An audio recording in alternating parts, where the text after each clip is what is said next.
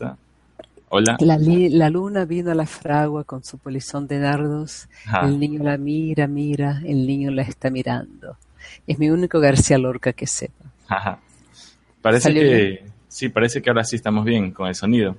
Eh, bueno, quería darle una bienvenida a la audiencia al primer podcast grabado vía videollamada, Google Hangouts, con eh, una amiga que conocí hace poco, eh, con quien compartimos intereses en, el en muchos temas, entre ellos la educación prenatal, o sea, antes del nacimiento, el conocer todo lo que, todos aquellos eh, factores que influencian en el desarrollo del ser humano en formación, del feto, y cómo al difundir estas ideas podemos crear o influenciar a la sociedad para que sea un poquito más consciente o haya mayor educación sobre cómo se trae al mundo a los humanos. Entonces, eh, no sé si comenzamos, Laura, si das un poquito de tu background, ¿cómo empezó en ti esta pasión por la educación prenatal o el interés? ¿Cuál fue tu camino en este trayecto? Sí, fue un camino hace unos 39 años que empezó de manera muy lírica. Yo recién me graduaba de psicología experimental en París, yo soy de Brasil, pero hice mis estudios en Francia y no me no estaba satisfecha con ese tipo de conocimiento. Eran muchas experiencias, muchos animales, muchos laboratorios, mucha programación subliminar, las cuestiones de opinión pública, cómo hacer los cuestionarios para influenciar las respuestas según el orden de las preguntas. No me sentí bien. Y de paso estaba de vacaciones en Argelia, visitando a mis padres, ves, la cosa es muy internacional, y conocí a una persona que me introdujo a ese universo de una psicología más esotérica. El esoterismo yo nunca había oído hablar, pero nunca. Era pragmática, lineal, cartesiana. y, pero algo me gustó por parte de lo simbólico. Si todo tiene vida, si las piedras, si las nubes, si los árboles también son hijos del universo. Eh, qué interesante se quedaba esa, esa visión. Y junto de ese en ese pacote todo viene la idea que la imaginación de la mujer embarazada es muy poderosa. Eso sí era nuevo, porque estábamos en una época de determinismo genético y lo que pasaba en el vientre estaba totalmente determinado y protegido incluso por la placenta. Es decir, como si la placenta fuera un órgano de protección, el bebé protegido de la madre. Hoy día sabemos que es el, el revés. Mm la placenta funciona como un órgano de transferencia, de transfusión de todo lo que piensa la madre, come, mm. siente. Sí. Es un extraordinario, extraordinario órgano de intercambio. Y, y ahí sí, sí. Continúa, sí, continúa. Dime tú. No, iba a decir que, y todas estas cosas que siempre se han sabido empíricamente, que la mujer embarazada debe estar en un sitio tranquilo, sin estrés, sin pasar enojos, ahora se puede comprobar de manera científica con estudios de cómo cambia la bioquímica, como, usted, como tú dices, de la sangre o incluso la bioquímica de la del líquido amniótico en el cual se baña el niño y todo esto tiene un efecto en su desarrollo neurológico. Sí, eso era fascinante porque si al mismo tiempo la ciencia oficial decía, no way, eso no pasa así, todas las tradiciones de los Andes a los Himalayas hablaban de la importancia del embarazo, pero ninguna civilización lo había aplicado. Pitágoras hablaba de eso. Ah, Platón habló de eso. Es impresionante cómo estuvo siempre presente. Los egiptos hablaban de eso. Pero en las clases sociales de poder, nunca un niño era amamantado. El amamantamiento era hecho por amas de leche, nodrizas. Entonces, ¿cómo es esa cosa? Es importante, pero no es. Y ahí me fascinó.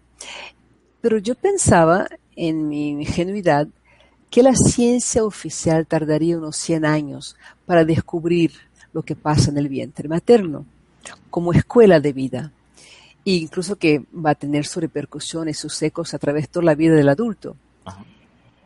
Ella estaba preparada a tener una vida hablando así despacito de las embarazadas que yo encontrara en mi vida, en cualquier país del mundo, que decirle que su imaginación, su vida interior es muy poderosa. Y estaba yo bien. Lo que yo no sabía es que me había equivocado de 90 años. 10 años después, la ciencia empezó bioquímica, biología celular, epigenética, psicología transpersonal, el renacimiento, y ahora es un un foco, es un lugar de gran, de gran esperanza científicamente y filosóficamente para nuestra humanidad. Vamos a ser seres humanos que tengan más resiliencia, más robustez. Y vamos a ver lo que va a pasar. A medida que se vaya introduciendo más el conocimiento de la educación prenatal en la cultura. Me parece interesante lo que usted, lo que dijiste, que antes había el determinismo genético. O sea, era una escuela de pensamiento científico que sostenía que cuando ocurría, la, eh, cuando ocurría el intercambio de ADN entre el papá y la mamá, quedaba marcado eh, el futuro del niño y eso no se podía cambiar por ningún motivo, porque estaba determinado. Ahora está surgiendo los, están surgiendo las evidencias científicas sobre epigenética, el hecho de que nosotros ya tenemos un material genético, pero cuáles genes se expresan y cuáles se quedan inhibidos tienen mucho que ver con el entorno. En el caso de la educación prenatal, el entorno del niño es la madre y la madre asimismo tiene un entorno externo y un entorno interno. El externo sería el ambiente físico donde está y el interno sería su mente, o sea, cómo sus pensamientos influencian sobre la bioquímica de su cuerpo que luego va a bañar a su niño en formación y de esta manera influenciar el desarrollo del sistema nervioso. Sí, la gente lo ve como misterioso, muy difícil, pero si tú y yo empezamos a hablar de limones y que podemos cortar y, un limón verdito. Se dice limón, ¿verdad? Mm, sí. El, lemon. Y verdito. Y dentro de poco se nos viene un poco de saliva. Es mm. decir, nuestro pensamiento está provocando una reacción hormonal. La saliva. Eso es en un segundo, hablando de, así tranquilamente de un tema es que conocemos, ¿no? Cómo cortar un limón. Y cualquier pensamiento tiene su componente bioquímico. Ahora, em, Peter Nathaniels que es un gran portavoz de la epigenética, que está en Cornell University en Nueva York, dice que cualquier una, de una mujer embarazada puede como estropear a un Shakespeare. Es decir, viene, le viene un niño extraordinario, como un Shakespeare, dotado de calidades increíbles para la literatura, que necesitas también de material genético para eso. Pero la mujer en estrés crónico constante, pues van a ser silenciados justamente, mm. justamente ese material genético que le hubiera propiciado una vida de escritor. Entonces tenemos, claro, yo no, yo no diría como Peter Nathaniels, yo diría que una mujer con un material genético pobre puede desarrollar cosas increíbles. Y yo sé de experiencias de seres unicelulares, bacterias, que no tenían cómo digerir lactosa, que es la, el azúcar de la leche, y están en el laboratorio, en Petri dish, platillos, ¿no? Dicen, que solamente con lactosa se mueren muchos, pero otros no se mueren y empiezan a saber digerir lactosis. Se mm. cambian, son seres unicelulares, se cambian su propensión genética y logran digerir algo para el cual no estaban programados. Eso es impresionante. Si una bacteria puede hacerlo, yo también. Claro, y ahí justamente hablamos del concepto de inteligencia. Yo he escuchado, y sí me convence hasta cierto punto, que inteligencia es la, capa, es la capacidad para responder y cambiar según el entorno, las condiciones del entorno. Entonces estamos hablando de bacterias que originalmente no podrían haber digerido cierta, ciertos componentes, pero al verse obligados a hacerlo, quién sabe si se activó cierta parte de su código genético que antes estaba inhibido porque no, se, no era necesario de esa manera digerir. O lo fabrican, hacen una reunión de cúpula y fabrican a partir de dos posibilidades una tercera. Así haríamos en una casa donde hay necesidad de y vemos cómo hacerlo. Ustedes médicos en el hospital lo hacen mucho. No tenemos sangre caliente. Bueno, hay la máquina para calentar el chocolate. A ver cómo podemos hacer. Y se calienta la sangre y el paciente está salvo. Imaginar. Y eso es muy lindo. Claro, y también me pareció bonito eh, lo que decías que una, o sea, estaría bien decir que todo niño tiene un potencial inmenso, viene innatamente, o sea, como, como conversábamos el otro día, que lo más fácil, si se sabe cómo hacerlo, es que un cerebro venga formando un niño, o sea, que un cerebro venga bien formado. Pero por la falta, porque todavía no se ha, no ha llegado a ser parte de la cultura, la educación prenatal, muchos de estos niños genios terminan no llegando a su potencial final. Y eso lo hemos reflejado en la sociedad con los diferentes problemas que tenemos. Sí, si tú le pones a la madre tristeza en demasía, si ella no tiene confianza o alegría, pues lo mejor que debía desarrollarse no se desarrolla uh, completamente. Incluso regiones del altruismo, de la empatía, de la construcción de, de la, del dominio del impulso, sí.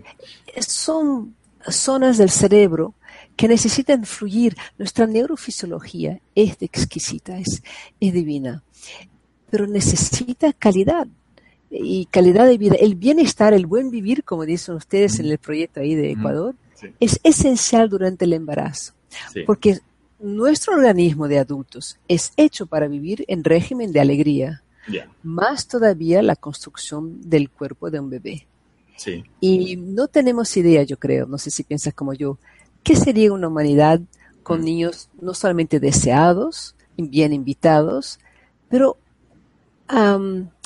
gestados en un estado de sencillez y de alegría? Sí, sí, y lo que tú decías, que siempre ha habido en la humanidad la idea de la importancia del periodo prenatal, pero no se implementaba y como te he escuchado decir también, los líderes que hemos tenido en la humanidad, en la historia de la humanidad, han sido criados en una manera que no ha sido la más favorable y en consecuencia hemos visto todos los conflictos internacionales, las guerras. ¿Qué pasaría con una nueva generación que nazca bajo esta bajo la popularización del concepto de educación prenatal? ¿Cómo sí, se desarrollarían Con el apego, con el apego todo, porque tampoco así como las mujeres importantes no amamantaban, tampoco mm. instruían a sus hijos. Había las niñeras sí. y las gobernantas. Pero es así desde antiguo Egipto, antiguo África, antiguo todo, China, Rusia, y los datos históricos están ahí. Eso me da mucho entusiasmo. Sería la primera vez que, una, que nuestra civil, alguna civilización humana en ese planeta colectivamente iría a mirar hacia la embarazada. ¿Cómo le ponemos una importancia enorme en la fábrica de un auto? Mm.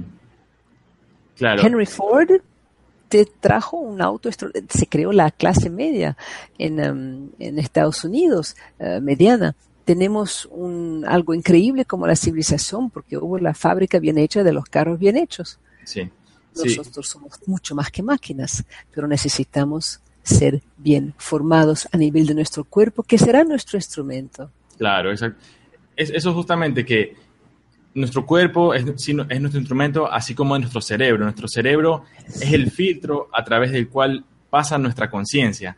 Y cómo está estructurado ese filtro según las experiencias que nosotros hayamos tenido en el transcurso de nuestras vidas. Ahora, normalmente nosotros creemos que esta memoria solo comienza a partir de, ¿qué será?, los tres años, que uno empieza a tener los recuerdos propiamente. Sí, Pero, y así lo dijo Freud, y así lo dijo Freud, memoria solamente a partir del momento donde hay lenguaje. Eso nos causó un gran retraso, porque mm la memoria explícita Exacto, posible, decir, pero la implícita, caramba, está en las células. Hay cristales en la biología molecular, uno ve, hay grandes preguntas, ¿no? ¿Qué son esos cristales? Pero hay memoria, algo se conserva. Claro, y, y justamente que la memoria implícita está dada por las primeras experiencias, incluso en el periodo inútero. Y la memoria implícita es lo que va a dar la personalidad en la etapa adulta, o sea, lo que está ocurriendo con ese niño dentro del vientre va a tener repercusiones por el resto de la vida, incluso podría no solamente en la vida de él mismo, sino de sus descendientes, porque epigenéticamente sí, se, se transmite a la próxima generación. Yo sé de una experiencia que hicieron con ratones en laboratorio, uh -huh. uh, al, al, macho uh, le daban un golpe en la patita de atrás, cinco veces al día, tres veces al día durante cinco días, algo así. Nada muy fuerte, no había una herida abierta, no sangraba, pero al mismo tiempo que venía el golpe venía un olor de un gas mm. uh, bastante fuerte, como si fuera almendra. Mm. Bueno, sale de esa experiencia, que es una semana después, copula con su hembra y van a tener mmm, ratitas pues esos animalitos recién nacidos y jovencitos uh -huh. reaccionan con miedo y pánico al olor del gas. ¿Qué me dice Rafael? Es el por el padre, es una atmósfera, estamos hablando del medio ambiente, eso sí es epigenética, es el entorno del padre que se transmitió, pero en una semana, claro, claro. que es sensible.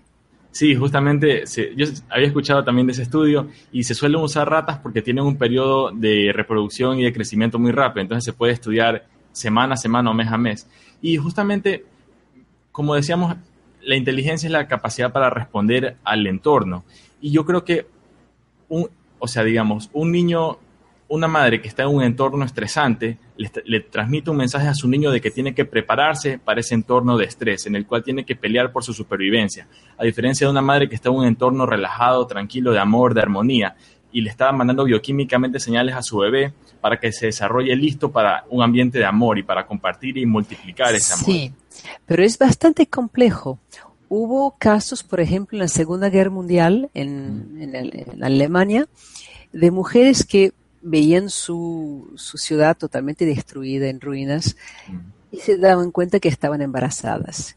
Y hubo dos grupos. Uno decía, ah, no, un embarazo ahora por encima de eso todo. No, no. Otro decía, ah, ahora somos dos. Vamos a salirnos de eso. Es decir, el entorno catastrófico, pero cómo lo vive ese entorno esa mujer.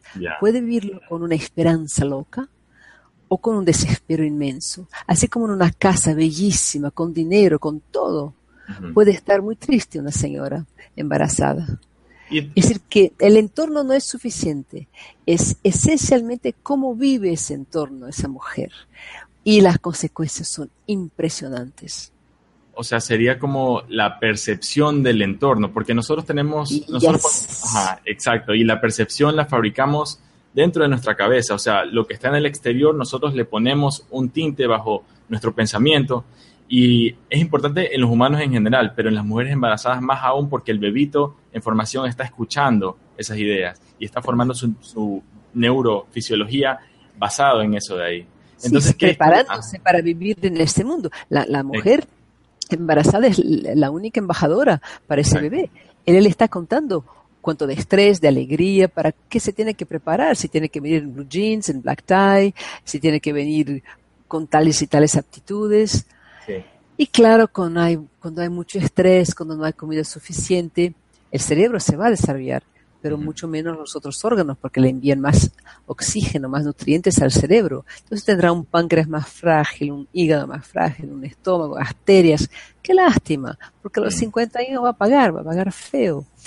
Y, no es así la intención de la vida. En los laboratorios de la vida, en los talleres de la vida que se hizo el ser humano, la idea era que funcionáramos en régimen de alegría, eh, de bienestar. No significa, ah, no tengo nada que hacer, no. Alegría puede ser de un dinamismo enorme, mm. de una, de una fe, de un espíritu, espíritu emprendedor.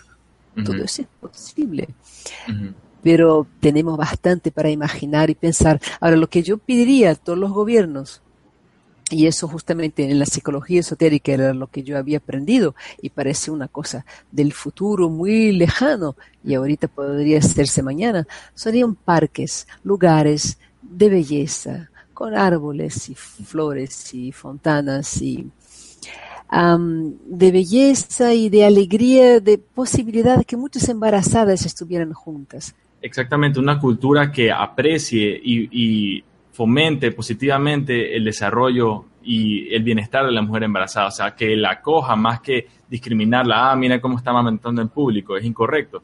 Eso de ahí es como shaming a las mujeres embarazadas y crea un estrés también al bebito. Sí. yo, viví muchos años en Estados Unidos y allá lo bueno cuando estás embarazada es hacer todo como si no estuvieras embarazada. O sea, como negando o no como negando el poder, el poder extraordinario. Ese filósofo, pedagogo y después maestro espiritual que hablaba de esos parques, decía, los gobiernos pueden tomar las mejores decisiones del mundo, económicamente, culturalmente, pero si el ser humano sigue siendo formado en condiciones tan, tan neutras, tan, tan poco favorables, que las mujeres no saben su poder, pues esas buenas soluciones políticas y económicas no funcionarán tan bien. Pero si cambiamos la manera como las embarazadas viven, les damos, les damos esperanza y tranquilidad, de, de cualquier manera en dos, tres generaciones seremos prisiones y asilos psiquiátricos. Tendremos mujeres y hombres de calidad ciudadanos del planeta. Sí, exactamente. Para quién el otro, que sea el otro, el aire, el río, la hoja, el árbol, todo importa, todo sea ah, digno de su confianza, de su cariño y claro, los otros humanos. Claro. Y yo te quería preguntar, Laura, en tu experiencia, ¿qué cosas prácticas pueden hacer las mujeres que piensan concebir o están embarazadas para desde ya ir creando el mejor entorno para el desarrollo de su bebé en formación? Esa pregunta es muy buena, porque yo pienso que el embarazo es algo tan importante que sería bueno que hiciéramos nosotros para las mujeres embarazadas mm, un entorno especial. Es decir, que, claro, yo estaba embarazada y quería estar a lo mejor de mí misma. Y honestamente miraba hacia mí y era un embarazo lindo, con salud, con casa, con compañero, con viajes, con todo lo que yo deseaba.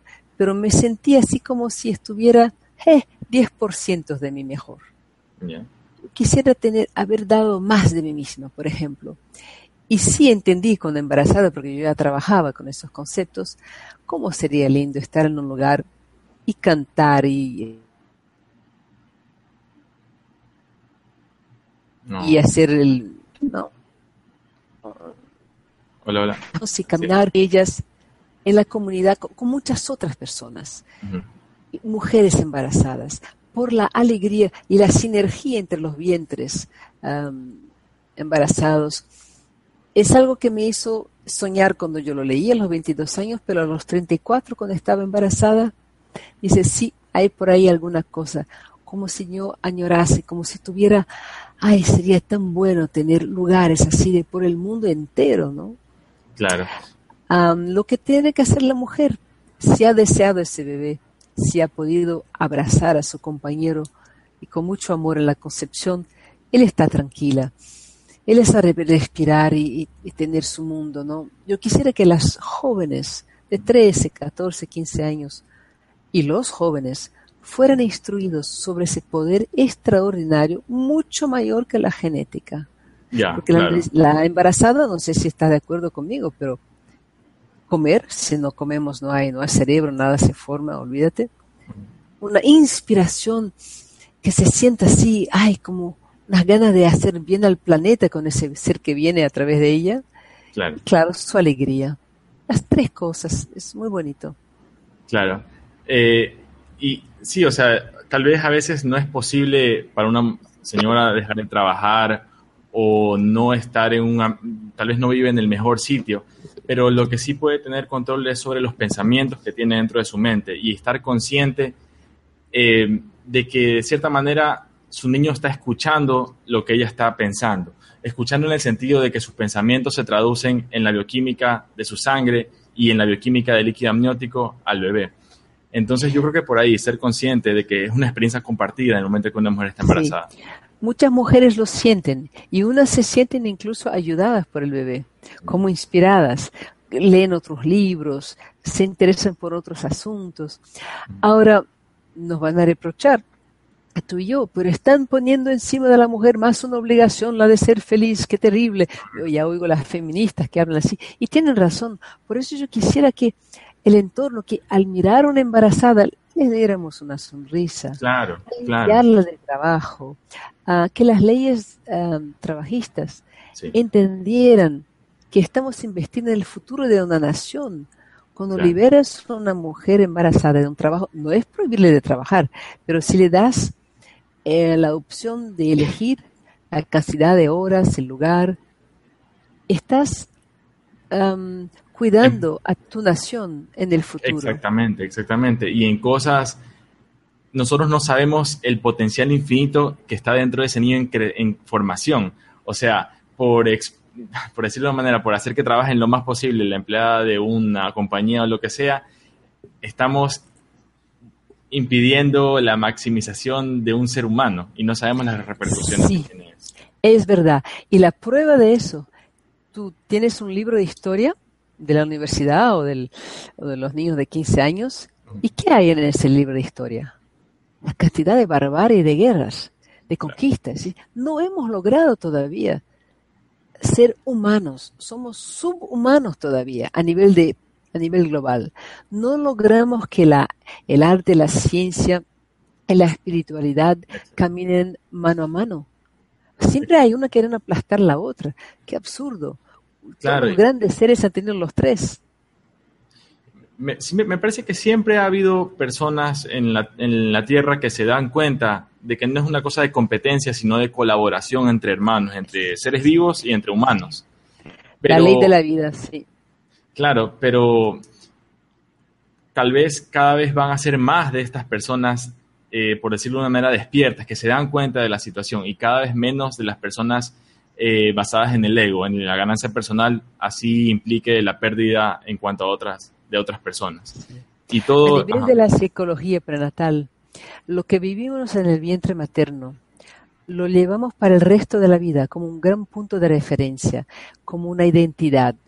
Si yo fui gestada en un ambiente de mucha ansiedad, durante mi vida, cuando me sienta ansiosa.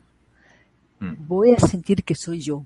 Me identificaré con ese principio. Si mi madre sufrió violencia o fue violenta, cuando esté yo en violencia, sentiré que estoy en lo verdadero. Mi mente puede decirme algo, mi corazón puede decir a otro que no hagas eso, pero habrá una, sensación de realización cuando encuentre esa violencia alrededor mío, porque yo la viví en, en la vida entretenida. Entonces es como una melodía que yo aprendo, que va a ser maestra esa melodía durante mi vida. Qué complicado queda, ¿no? Claro, eso te quería preguntar yo he escuchado el concepto, pero no sé si puedes agregar más información. ¿Cómo es eso de que el nivel de felicidad de una persona quede establecido en lo que mientras está dándose el desarrollo neurológico? O sea, ya un niño que tuvo malas experiencias inútero quedó con un nivel de felicidad menor que el que podría haber sido. Sí. Es interesante, lo que habla son los receptores a la dopamina, a, todos los estimulantes de la, de, para la parte buena de la vida y para la parte estresante. Cuanto más estrés yo tenga, más mi bebé en el vientre va a recibir el mensaje que hay que acomodarle muy bien las hormonas del estrés. Es como si fueran estacionamientos. Entonces los receptores hay cada vez menos para las hormonas de la felicidad y del bienestar. Tenemos amigos que les tarda mucho para estar feliz con algo. Necesitan una gran dosis. Otros que en un segundo ya están felices. Misma cosa para la tristeza. Tenemos amigos y gente maravillosa, pero que viene la posibilidad de una tristeza y se sienten muy tristes y por mucho tiempo. ¿Cuánto tiempo llora uno por cuando tiene una decepción?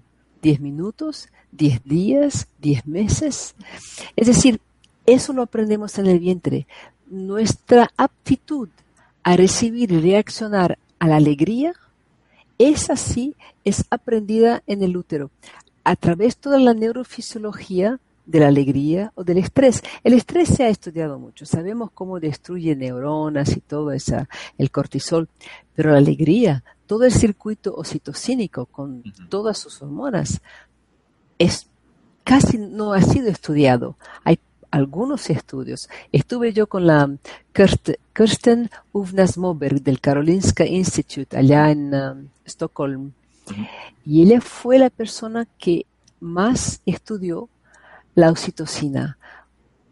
Todo momento de felicidad, de tranquilidad, de bienestar, es un momento oxitocínico, así como todo momento de violencia, de agresión, de susto, es un momento adrenérgico, ¿no? de la adrenalina.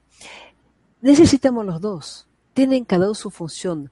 Lo problema, el problema es que tenemos mucho más propensión a la crítica, al descontentamiento, que a una alegría, al placer. Claro. Y tenemos... si lo plantamos bien ese bebé, bebino, como dicen, el bebé intrauterino, tendremos seres más receptivos a las soluciones que a los problemas. Claro, y por eso yo creo que este educación prenatal tal vez es uno de los mensajes más importantes dentro de la eh, la comunicación en la salud, porque yo me imagino, ¿qué es lo que quiere todo padre para su hijo? Que sean felices. ¿Y cómo es la manera que podemos tener mayor incidencia en el nivel de felicidad? Conociendo y preparándonos para que haya un buen entorno para el desarrollo neurológico. O sea, eso es realmente lo más fuerte y lo más tangible que podemos hacer. Me parece también, tal vez ya yéndonos, no sé si sea una crítica, pero sí un comentario al sistema, ¿cómo es, cómo es, el, cómo es la venida al mundo, por lo general, al menos en Latinoamérica, la medicalización del trabajo de parto? Que el parto no se lo ve como algo fisiológico normal, sino como una enfermedad para la cual la mujer tiene que ir al hospital, tiene que ser aislada de sus familiares, tiene que ir solita, en posiciones no anatómicamente favorables para que haya el descenso del niño.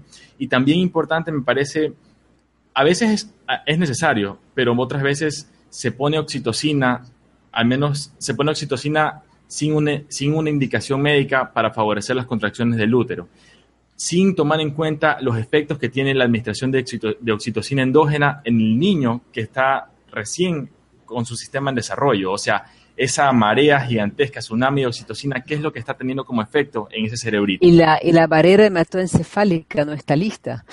Incluso le estamos robando partos y nacimientos en el mundo entero a las madres y sus bebés. Y ese parto es un periodo de transición máxima. Todo va a cambiar antes y después de haber nacido. Y se quedará para siempre nuestro nacimiento una referencia para todos los cambios que vamos a vivir. Cuando cambiaremos de escuela, de empleo, de casa, cambios que suceden tanto en la vida, que nos da un frío así en la barriga. Mm. Me acuerdo de esas películas de Clark Gable y otros en el cine americano, que venía un problema y se volteaba la persona y tenía una mesa con una botella de whisky porque tenía que calmarse primero. Si vas a ver esas personas de los años, de, las películas de los años 40, habían nacido muchas veces bajo anestesia general.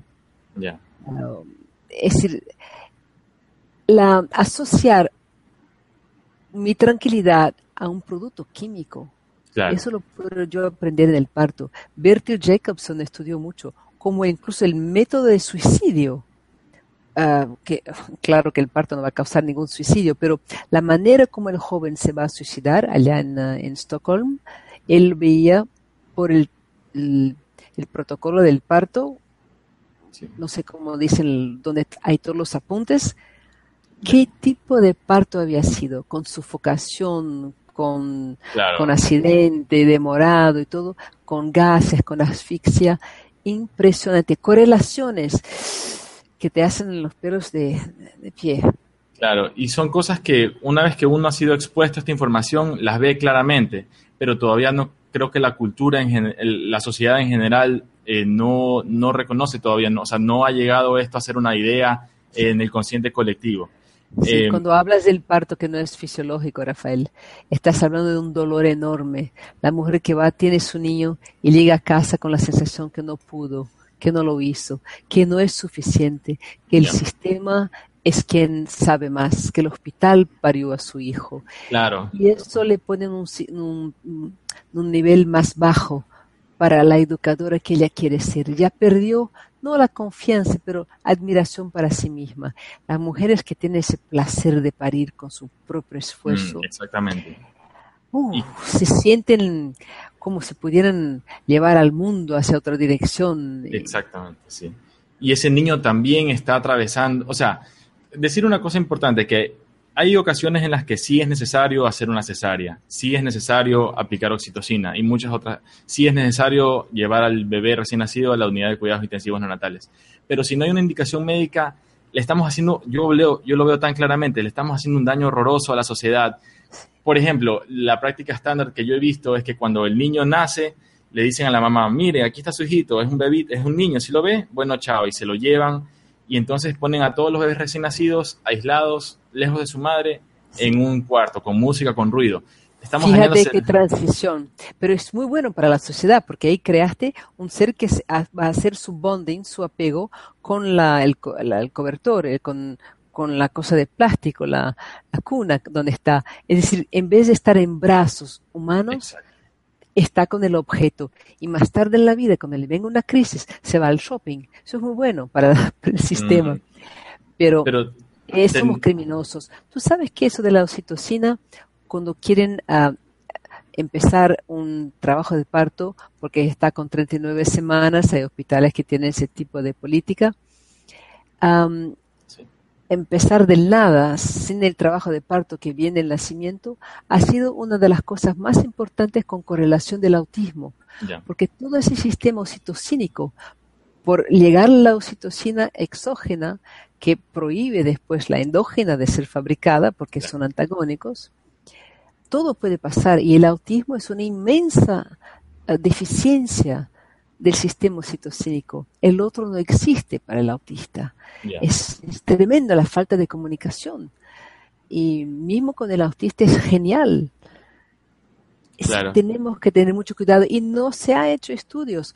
Hay mujeres que se quedan siete horas, seis horas con un dripping de oxitocina en la vena, que nunca sería producida en tanta intensidad tanta densidad en el cuerpo humano.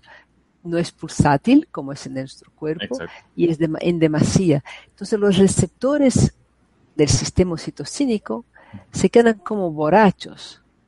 Y eso hace daño a, incluso al amamantamiento más tarde. Y, no todas mujeres sufren eso, pero la mayoría sí. Sí, yo también he escuchado que, o sea, de lo que eh, me he educado para dar charlas, porque este tema me interesa mucho, como solamente el hecho de ir al hospital a dar a luz ya genera un estrés en la mujer que es desfavorable para su propia liberación de oxitocina. O sea, solamente el hecho de ser, de ser llevada al centro de salud como si fuera una persona enferma eh, impide el proceso normal de liberación como debería ser. Pero en una hacienda, mm. un campesino nunca le quitaría la vaca del lugar para llevar el agua y yegua para llevarla a otro lugar. Somos mamíferos. Rafael, podemos tener no sé cuántos diplomas, podemos tener un nivel cultural y, una sofisticación increíble con bolsas maravillosas de Louis Vuitton. Somos mamíferas y si nos olvidamos en la hora de parir que nosotras mujeres somos mamíferas, el parto te puede tardar 40 horas en vez de 4. Mm. Los partos demorados es porque todo el sistema hospitalario, o mismo en ciertas casas, porque existe el parto domiciliar, es hecho de tal manera que la mujer no se siente en situación mamífera para parir. ¿Cuál es? Si fuéramos gatitos, eh, gatitas estaríamos en un cajón con el suéter del dueño, mm. un lugar que nadie nos va a molestar. Entonces los conceptos de privacidad, fíjate, la falta de luz, que mm. haya poquísima luz, ayuda, ayuda a la melatonina a venir. Y en la pared uterina oxitocina y melatonina trabajan juntas para un buen parto. Y tú no ves mucho en el hospital un parto en situaciones de privacidad e intimidad.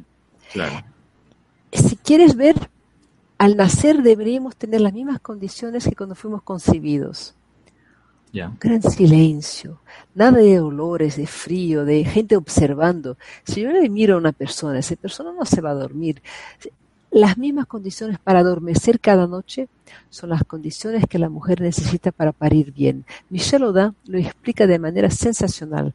¿Cómo puede la neocorteza parar de trabajar para que el hipotálamo le pueda traer toda la oxitocina? Adrenalina y oxitocina no funcionan juntas. Si quieres un trabajo de parto largo, difícil y doloroso, pues mantén la mujer hablando con bastante luz, puedes hacer muchas sonrisas, ser simpático, pero ¿dónde está la oxitocina para parir? Y es lo que pasa cuando llega al hospital, muchas veces, ups, estoy en terreno desconocido, no es mi casa, los olores, no quiero ser vista, tengo un poco de miedo, adrenalina en demasía. Y no viene la oxitocina para que las contracciones sean efectivas y el periodo expulsivo venga rápido. Claro, y también me parece interesante el aspecto eh, cultural, que muchas veces, o sea, hoy en día la mujer que va para ir al hospital va solita, sin sus familiares, o sea, ella va sola a enfrentar esto de aquí. Eh, también me llama la atención cómo eh, usualmente las niñas pueden, antes de ellas mismas dar a luz, pueden ver a sus familiares, a sus primas, tías, atravesar ese proceso cuando el parto es en casa, cuando es posible a diferencia de lo normal ahorita, que es que uno no sepa qué es lo que ocurre detrás de esa puerta cuando una mujer se va a la sala de partos. Ahora, Rafael, el parto nunca fue algo maravilloso en la humanidad. El miedo de morir, el miedo del mal ojo, las supersticiones que pasaban con, ¿te acuerdas que se cortaba el cordón umbilical y se ponía la cosa de la araña, la, los hilos de la araña? Y el, ¿Cuántos tétanos no debe haber tenido? Es decir, nunca fue bien resuelta esa idea de la sensualidad, del hacer el amor y concebir, de estar embarazada, de parir y de amamantar con gusto, con placer. Vino, vino la Iglesia Católica después de un tiempo y, dijo que el cuerpo era pecado, entonces cómo tener placer. Ay, pero qué lío. Y hay el sexo sagrado, y hay la belleza de, de concebir un niño, incluso espiritualmente hablando. Pero el parto viene con una carga histórica muy seria. La gente se moría de parto, se moría, el bebé se moría tanto. Una manera de ser padre y madre de las más difundidas en la antigüedad era el infanticidio.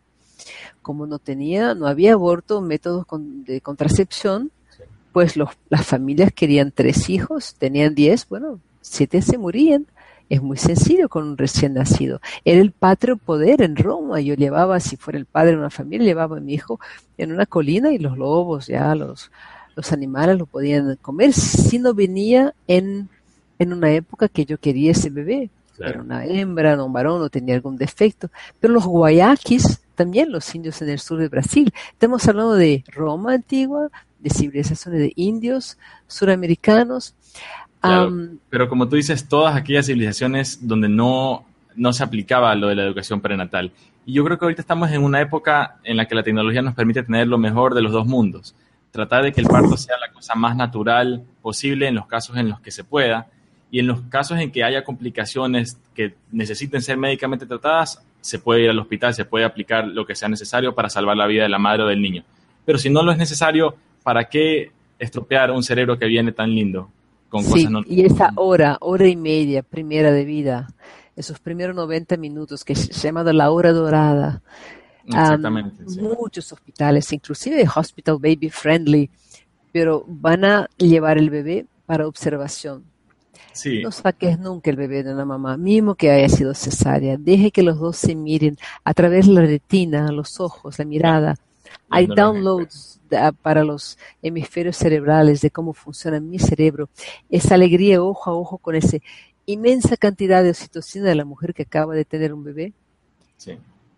Va a ser una garantía increíble contra el baby blues, la depresión postparto. Sí.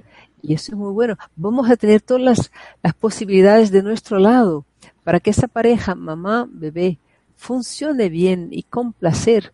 Dejémoslos en paz. Hay tiempo después para pesar, para hablar, para medir. Déjenlos en paz. Sí, sí, eso para mí resulta muy claro, pero todavía, y para usted también, pero todavía no. Yo creo que con este tipo de conversaciones que están surgiendo eh, mucho últimamente, cada vez va a ser parte más de la cultura esto de aquí. ¿Cómo haces con estar de guardia en el hospital y que ves el sistema interfiriendo con, la belleza del parto? ¿Cómo, ¿Cuáles son estos recursos? bueno, fue una experiencia educativa eh, por lo que yo, por mi expectativa y por lo que vi. Y en el intermedio lo que fui aprendiendo, o sea, darme cuenta que se puede mejorar mucho las cosas y de aquí mi, mi, la pasión que tengo por difundir este mensaje. Y Laura, yo te quería preguntar, tal vez soñando un poco en el futuro, yo sí creo que, que haya el apego precoz, que en la hora dorada, como tú dices, cuando salió el niño del trabajo de parto, ponerlo en el vientre de la madre durante esa hora debería ser hasta un derecho humano. Y yo creo que se va a considerar en el futuro, cuando más haya más gente despierta, se va a considerar un derecho humano. Aquí en Brasil decimos el derecho de nacer en plenitud. Mm. Hay tesis de doctorado sobre ese. Sobre eso. Eh, sería el primer derecho humano. Vamos a nacer en plenitud. Yo diría ser concebido en plenitud. Ya. Ah, por lo menos a nivel de los protocolos hospitalares. Sí. Tú sabes, yo estoy seguro que eso va a pasar. En 10 años, en 10 meses, en 100 años, no sé.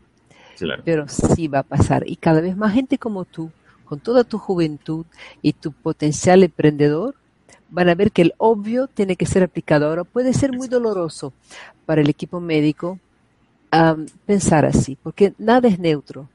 Yo mm. también así, mismo si soy un médico, una, una pediatra, un pediatra, un ginecólogo, obstetra, también así. Y es posible que mi nacimiento haya sido muy difícil y que, que no me hayan visto. Y sin querer yo voy de manera inconsciente a Mm, duplicar, replicar lo que me hicieron a mí, como si fuera normal. Nosotros nos gusta la repetición. Si fue muy lindo mi nacimiento, yo quiero que todos los nacimientos sean lindos, pero espontáneamente, si fue muy sufrido, yo veo el dolor y el sufrimiento como algo inmensamente normal.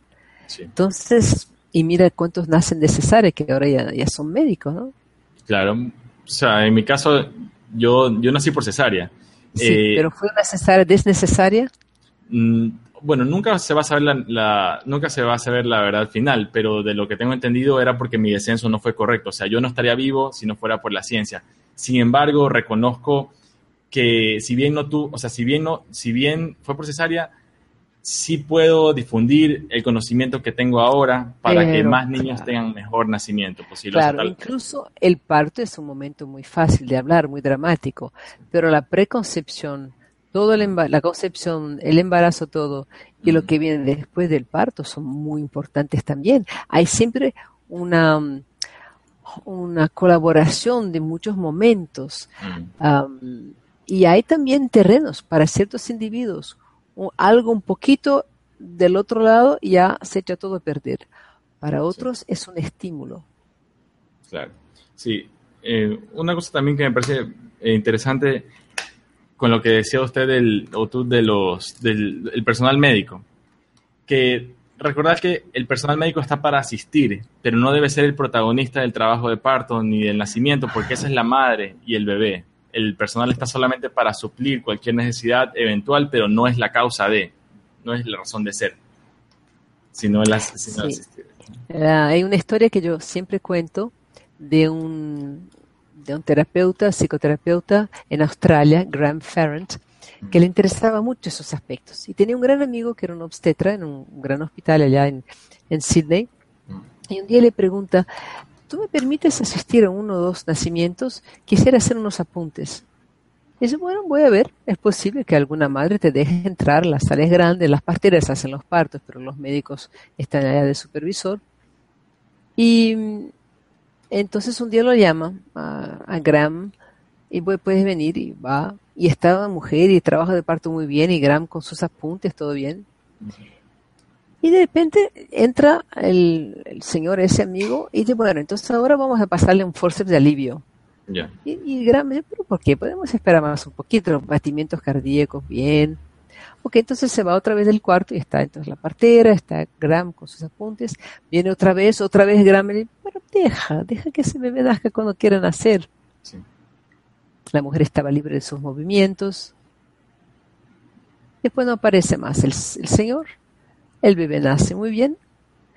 Graham termina todos sus apuntes y se va a la sala de los médicos y dice, pero ¿qué te pasó? ¿Tú no viniste? Era tu cliente. Mm. Es decir, hombre, me dio un dolor de cabeza de aquel como si mi cabeza estuviera partida en dos. Y Graham le coge el teléfono y dice, sí, llama a tu mamá. Eran amigos de infancia, ¿no? ¿Mi mamá? Pregúntale cómo naciste, si tuviste forceps. ¿Qué? Llama a su mamá, había nacido de forceps. Mm. Estaba, ya tenía sus 40 años. Fíjate, era el, él era el mejor médico para forceps, de verdad, con toda la delicadeza que puede ser esa maniobra. Pero es todavía brutal, ¿no? Claro. Fíjate, sin saberlo, estaba aplicando la solución que habían aplicado a él, mientras que el bebé ese se nació muy bien. Eh, Yo no puedo generalizar de manera como si fuera una caricatura, pero ojo, personal, parteras y dulas y, y médico, ojo del personal que va a ayudar al parto. Exacto. Primero, quien pare es la mujer. Cuanto más yo la, yo la ayudo, más le digo que ella sola no puede. Hay que tener un gran cuidado. El parto desasistido es una tendencia bastante importante ya en Estados Unidos, está empezando aquí en Brasil también, me imagino que en tu país ya exista. Es decir, la pareja conoce una partera, se entera de algunas cosas y va hacia el parto como irían hacia hacer el amor, en total privacidad. Qué interesante. Yo cuando tuve mi, mi hija no había oído hablar, sí, por accidente, a veces nacía un bebé antes que llegara la gente, pero el parto ya programado para ser desasistido. Mm. Es decir, que no es un evento médico, qué interesante. Claro, o si no, también he escuchado que en Holanda el protocolo es que, bueno, se hacen los controles prenatales y si es que no hay, o sea, si es que hay bajo riesgo de complicaciones, el protocolo es que las mujeres den a luz en casa, con una partera, bueno, médicamente calificada y que esté en contacto con el hospital en el caso de que algo ocurra, pero la indicación es que el parto sea en la casa. Entonces, vemos cómo en diferentes países los protocolos son distintos y cómo podemos siempre tratar de mejorar el que nosotros tenemos para el mejoramiento. Pero ves, en Holanda, como dices, desde el siglo XV había una escuela de partería y la escuela de medicina. Mm. Y hasta recientemente, cuando un médico quería saber cómo era el parto natural, aprendía no con sus profesores médicos, pero iba con las escuelas de partería. Y las parteras enseñaban a los médicos sobre el parto normal, porque es verdad que el médico tiene que saber todo de patología.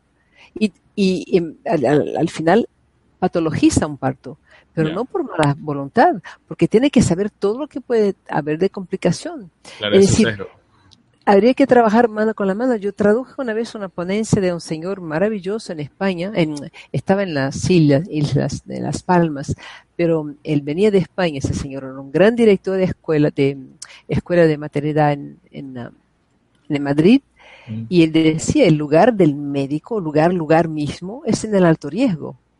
El resto, ¿por qué intrometerse? Qué, interesante. Si él lo clamaba con su fuerza, ya un señor de alguna edad, un poco enojado de tanta intervención médica en un proceso que es, que es la vida, ¿no? Sí. sí, y que yo creo que con este tipo de conversaciones y subiendo este internet, estamos poniendo un granito de arena y tú vienes poniendo tus muchos granitos de arena desde hace mucho tiempo para tratar de eh, insertar, insertar esto en la cultura.